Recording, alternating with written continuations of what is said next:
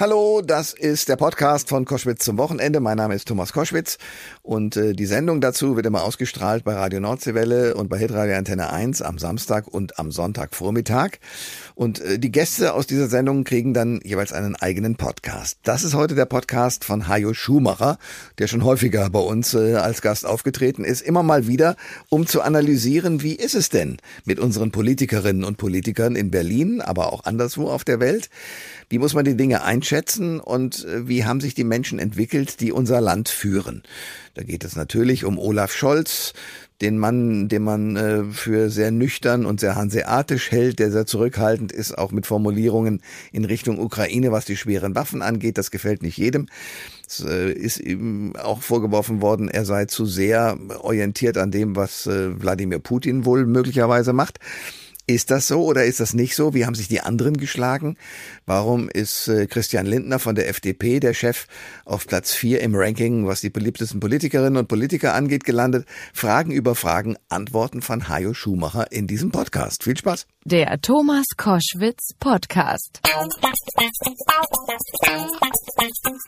Ihr hört Koschwitz zum Wochenende jetzt mit einem sehr geschätzten Kollegen, der auch schon häufiger Gast bei uns war, Hajo Schumacher, im Moment im Montenegrischen, also weit weg von uns mit Blick aufs Mittelmeer. Hajo, schönen guten Tag. Lieber Thomas, ja, das ist natürlich kein Urlaub, sondern auch eine politische Mission, ja. ähm, weil alle diese Länder hier, Montenegro, Albanien, äh, sind natürlich EU-Beitrittskandidaten und alles das, was äh, mit der Ukraine zu tun hat, wird hier mit größtem Interesse wahrgenommen, so von wegen Zweiklassengesellschaft und sowas. Und es ist ein Riesenthema hier. Es ist interessant, sich mit den Leuten zu unterhalten, die jetzt zum Teil hier seit 15, 20 Jahren schon äh, darauf warten, EU-Mitglied zu werden. Okay. Und sagen natürlich, das mit der Ukraine ist ein bisschen einerseits verständlich, aber andererseits ein bisschen unfair. Ähm, ja, wo, wobei hier natürlich auch immer noch die Nachwehen des Jugoslawienkriegs zu spüren sind. Ähm, und, und die Serben zum Beispiel, die ja hier auch in der Gegend äh, siedeln, sind ja so klassisch sehr dicht an Russland dran. Und du merkst, wenn du hier bist, wie unglaublich verworren das ist. Ne? Du hast zwar nationale Grenzen, aber du hast Kosovaren, du hast Bosniaken, du hast natürlich äh, die Kroaten, ähm, äh, die Albaner, die nochmal ein ganz eigener Schlag sind, die Kosovo-Albaner und du hast religiöse Grenzen, du hast so Stammesgrenzen, du hast die nationalen Grenzen. Es ist unfassbar komplex. Okay. Und diese Menschen wollen alle in die EU äh, und andererseits verstehen Sie den, den äh, Krieg eigentlich zwischen Russland und der Ukraine. Wie schätzen Sie den ein? Hat Putin bei vielen Menschen dort recht oder ist er trotz auch da äh, der, der Massenmörder? Also es wird längst nicht so ähm, so ernsthaft, äh, natürlich wird es ernsthaft gesehen, aber nicht nicht so bewegt wie in wie in Deutschland. Ich, ich habe das Gefühl, die Menschen hier sind einfach kriegserfahrener. Das klingt jetzt bescheuert, aber der Jugoslawienkrieg ist gerade mal 25 Jahre her. Die Nachwirkungen sind noch überall zu spüren. Ähm, und interessanterweise sind viele von denen, ähm, mit denen wir hier so geredet haben, so Wanderführer und sowas, die sind sehr, sehr Türkei-orientiert, interessanterweise. Das ist für die so eine Großmacht, die Erdogan sieht das ja ähnlich, ne? die auf der Weltkarte auch eine größere Rolle spielen sollte. Ja. Hajo Schumacher ist mein Gast bei Koschwitz zum Wochenende. Journalist, Publizist, Buchautor, Autor von vielen Biografien, unter anderem der von Kanzlerin Merkel, aber nicht nur. Gerade in Montenegro unterwegs und du guckst ja im Grunde genommen Luftlinie wahrscheinlich gar nicht so weit rüber nach Italien und siehst dort einen Präsidenten äh, Draghi zurücktreten. Wie kommt ja. das an?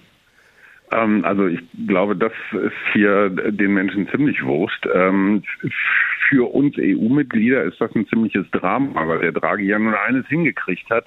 Er hat Italien auf einen ganz guten Kurs gebracht mit seiner Allparteienkoalition und weil die die fünf Sterne da jetzt gerade wieder komplett durchdrehen, hat Draghi seine Drohung wahrgemacht. Er hat gesagt, wenn dieses Reformpaket, was er eingebracht hat ins Parlament, wenn das nicht von allen Parteien aus dieser großen Koalition Zustimmung findet, dann bin ich weg.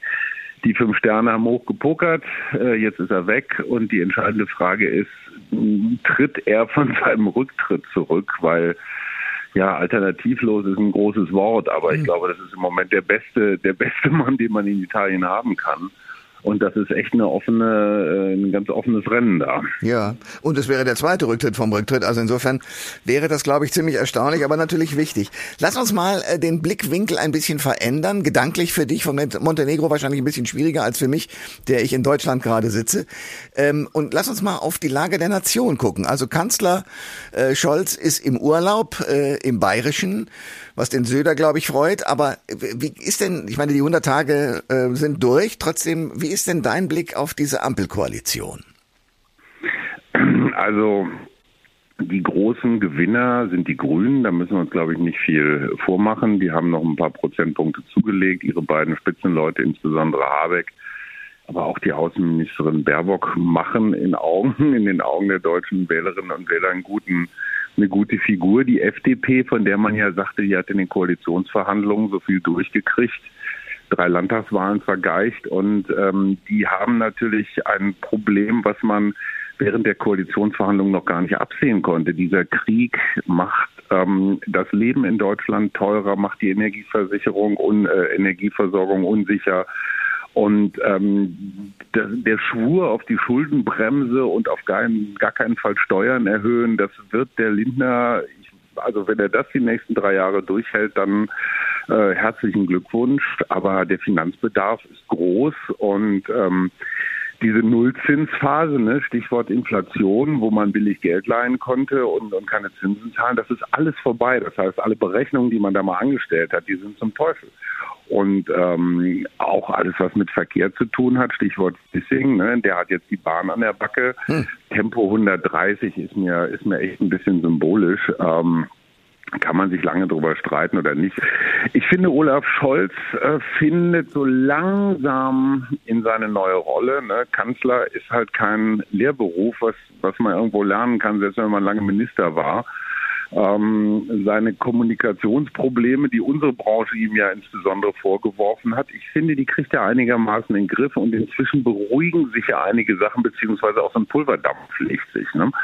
Und das, was zum Beispiel Baerbock äh, als Außenministerin immer mal wieder gerne sagt, so die Ukraine muss gewinnen, ähm, hat Olaf Scholz ja noch nie gesagt. Ne? Der sagt ja immer eher so, wie darf nicht verlieren. Und, und dieser Scholz-Kurs, man kann Putin für einen, für einen wirklich einen, einen brutalen Kriegsherrn ähm, halten, aber deswegen muss man nicht automatisch auch Zelensky für einen Superstar und einen super seriösen halten. Und im Moment haben wir in der Ukraine die Debatte, dass Zelensky sich von zwei Weggefährten verabschiedet hat, einer ähm, einem, einem Herrn, ihm auch schon während seiner Showzeit zur Seite stand, der Geheimdienstchef war und da, glaube ich, ein bisschen unglücklich äh, ähm, operiert hat. Also ähm, der große Star Zelensky, der bröckelt natürlich auch und vielleicht ist dieser etwas ja, dieser mittige Kurs von Scholz, so das eine lassen und das andere vielleicht auch lassen, ähm, vielleicht ist der gar nicht so doof auf lange Sicht, weil wir sind ja immer davon ausgegangen, der Krieg dauert nur ein paar Wochen oder ein paar Monate. Je länger das das alles dauert, desto klarer wird, wir wissen eigentlich noch gar nicht ganz genau, was das eigentlich bedeutet. Die Ukraine darf nicht verlieren oder muss gewinnen. In welchen Grenzen, was gilt da eigentlich? Und insofern ist dieser sehr vorsichtige Kurs, der Scholz ja vielfach vorgeworfen wird, vielleicht gar nicht mal auf Sicht so der schlechteste. Hajo Schumacher ist mein Gast bei Koschwitz zum Wochenende. Wir reden über die Lage der Nation, in diesem Fall über die deutsche. Ähm, du hast ja gerade gesagt, äh, Scholz und sein zögerlicher Kurs würde immer mehr verstanden. Lass mich mal die Gegenthese aufbauen. Ich habe den Eindruck, dass es eigentlich, wenn ein Mensch aufsteht und sagt, ich diskutiere nicht mehr, ich begebe mich in den Bereich äh, der Waffen und spreche nur noch mit denselben, dass dieser Mensch damit aus, ab der Sekunde raus ist aus allem und äh, verhindert gehört. Das heißt, äh, ich mhm. sage mal, Frau Strack-Zimmermann und ähnliche, die sagen, ja, die Ukraine kann sein, dass es alles nicht so doll ist mit Zelensky, aber die dürfen natürlich einem solchen Menschen, der diese, diesen Bruch der Kommunikation hergestellt hat, den darf man ja nicht nachgeben. Deswegen kann ich also, viele Menschen verstehen in Deutschland, die sagen, nee, was Scholz da richtig. macht. Ja. Absolut richtig. Nur diese Haltung hätte man schon 2014 haben können, ja. als äh, die, die, die Krim erobert wurde. Das war uns relativ wurscht, weil es war weit weg. Ne? Durch die Ukraine rückt quasi der russische Angriff an die EU-Außengrenze, insbesondere in Polen, aber auch am Schwarzen Meer, an Bulgarien, Rumänien heran. Ähm, und jetzt auf einmal wachen alle auf. Es ist ja nicht so, dass da mit Putin irgendwas richtig Neues passiert, sondern letztendlich äh, wird da ein imperialistischer Kurs nur fortgesetzt. Und äh, Scholzens Grundhaltung, ich möchte nicht, dass Deutschland, Schrägstrich die NATO, Schrägstrich die EU, die EU da gibt es ja auch einen Beistandspakt, dass wir damit reingezogen werden, finde ich ganz vernünftig.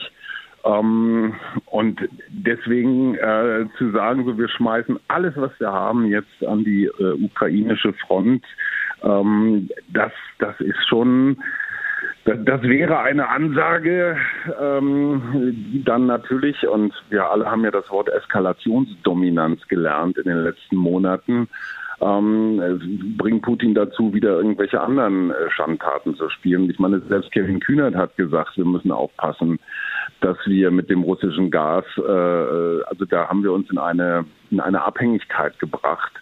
Und äh, du weißt selber, der Benzinpreis ist der neue Brotpreis. Und wenn du die Leute irgendwann fragst, wollen wir die Freiheit des Westens in der Ukraine verteidigen äh, und dafür drei Liter, äh, Quatsch, drei Euro für einen Liter Sprit bezahlen, ähm, da gewinnst du womöglich auch keine Wahl mit. Ne? Und insofern gibt es sehr viele unterschiedliche ähm, Interessen auch durchaus berechtigt, jetzt mal ganz abgesehen von den ganzen sozialen Auswirkungen. Äh, wenn die Nebenkostenrechnungen für 2022 kommen, werden die Leute sich aber wundern. Äh, dann werden wir alle über, überdenken müssen, ob wir überhaupt noch Urlaub machen können. Ähm, deswegen nichts gegen Frau Strack-Zimmermann. Es ist das äh, Privileg einer Parlamentarierin, äh, hier Verteidigungsausschussvorsitzende, das Maximale zu fordern beim grünen Hofreiter hätte ich mir gedacht, ach komm, das hätte man auch früher schon mal drauf kommen können, ein hm. bisschen spätes Erwachen. Ähm, aber diese radikalen Positionen haben halt immer den Nachteil, man kommt da so schwer wieder raus. Und, und, und Scholz weiß natürlich, und dafür ist er nun lange genug in der Politik, es ist schon ganz schlau, wenn man immer ein paar Optionen, ein paar Auswege hat und nochmal nachschärfen kann. Und ein anderes Problem, und das war jetzt Frau Streck-Zimmermann auch, die Bundeswehr ist, man fragt sich, wo die ganzen Milliarden geblieben sind, äh, auch die, die Frau von der Leyen mal eine ganz tolle Berater rausgehauen hat, ja, aber äh, ganz offenbar gibt es ja immer noch ganz praktische Probleme. Das nämlich das Schießzeug, was die Ukraine braucht, das steht ja jetzt hier nicht alles blitzblank geputzt. äh, mal eben schnell auf den Zug in die Ukraine. Ne? Das, äh, die Verteidigungsfähigkeit der NATO muss natürlich auch erhalten. Ja. Den, den höre ich immer wieder aus dem Verteidigungsministerium. Wenn wir die allermodernsten Waffen dahin schicken, Stichwort Ausbildung, ne, die müssen ja auch erstmal bedient werden. Und Putin erobert nach und nach Teile der Ukraine, dann, dann äh, stellen wir ihm praktisch das neueste Modell Leo 2, was ja nun einfach auch mal ähm, ein, ein, ein, ein guter Panzer ist, soweit ich auch hin und dann nimmt er den auseinander und baut ihn nach. Ne? Also es geht ja auch so ein bisschen um militärische Geheimnisse und all sowas. Es ist eine unglaublich komplexe Geschichte und zu sagen, so wir hauen jetzt einfach mal drauf und dann gibt Putin Ruhe, so einfach ist das, glaube ich, nicht.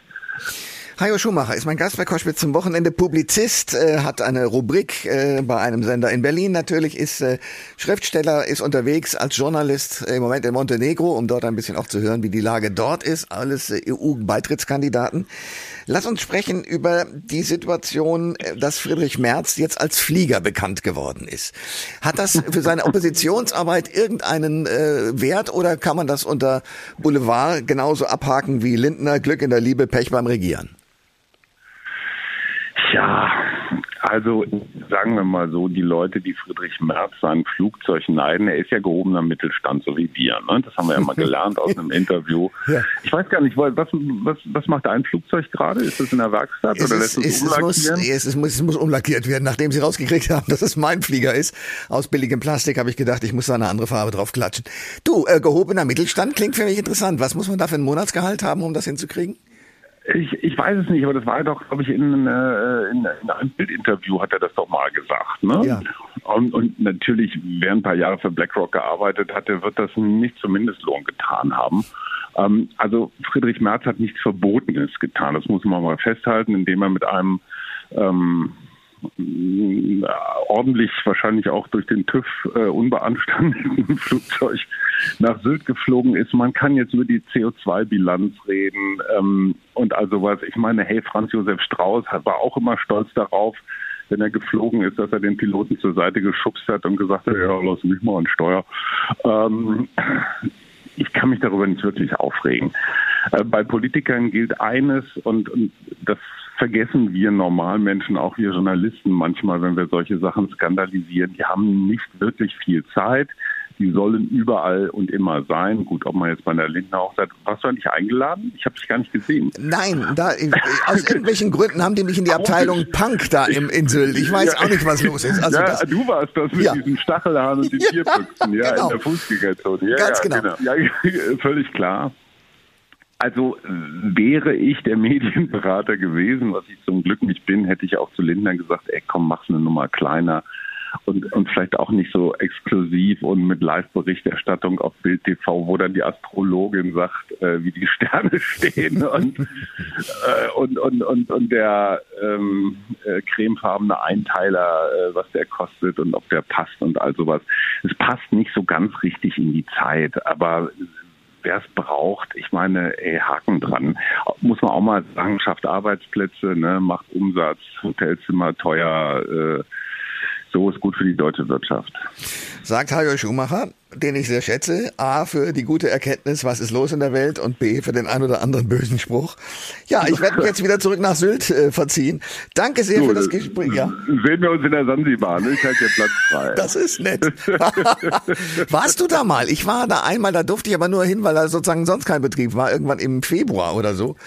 Aber ja, es ging mir auch so. Ich bin da mal aus Versehen, also was heißt aus Versehen? Wir waren tatsächlich da auch mal vor ganz vielen Jahren zu einer Hochzeit eingeladen und da musste man da hingehen. Ich verstehe den Reiz jetzt nicht so ganz doll. Also meine, meine, meine Stammkneipe, das Flair in der Greinauer Straße, hat, hat, hat mehr menschliche Nähe, finde ich, ähm, und ist auch ein bisschen so egalitärer. Hm. Da kann man auch nicht reinfliegen, also was hm. ich auch einen Vorteil finde, da muss man halt mit dem Fahrrad oder zu Fuß hin. Aber nochmal, ich glaube, und, und das meine ich ganz ernst, wir haben in diesem Land nur wir als Deutsche, sondern wir Europäer, wir Wohlstandswestler, wir haben so viele massive Probleme vor der Brust. Und wir merken es an dem Hitzesommer, es ist der Klimawandel, es ist der Krieg in der Ukraine, es ist die Inflation. Ähm, es sind so viele Dinge zu renovieren, auf einen neuen Kurs zu bringen. Ich wundere mich immer, wie es uns wie es uns gelingt, immer wieder so Pille-Palle wie Sylt-Hochzeiten oder Leila-Verbote oder sowas hochzuziehen. Wir haben wirklich, wirklich, wirklich andere Probleme. Sagt Hajo Schumacher. Ich danke dir sehr für deine Informationen und wünsche dir weiterhin viele gute Erkenntnisse in Montenegro. Danke, mein Lieber. Thomas, alles Gute. Tschüss. Alle Informationen zur Sendung gibt es online auf thomas-koschwitz.de.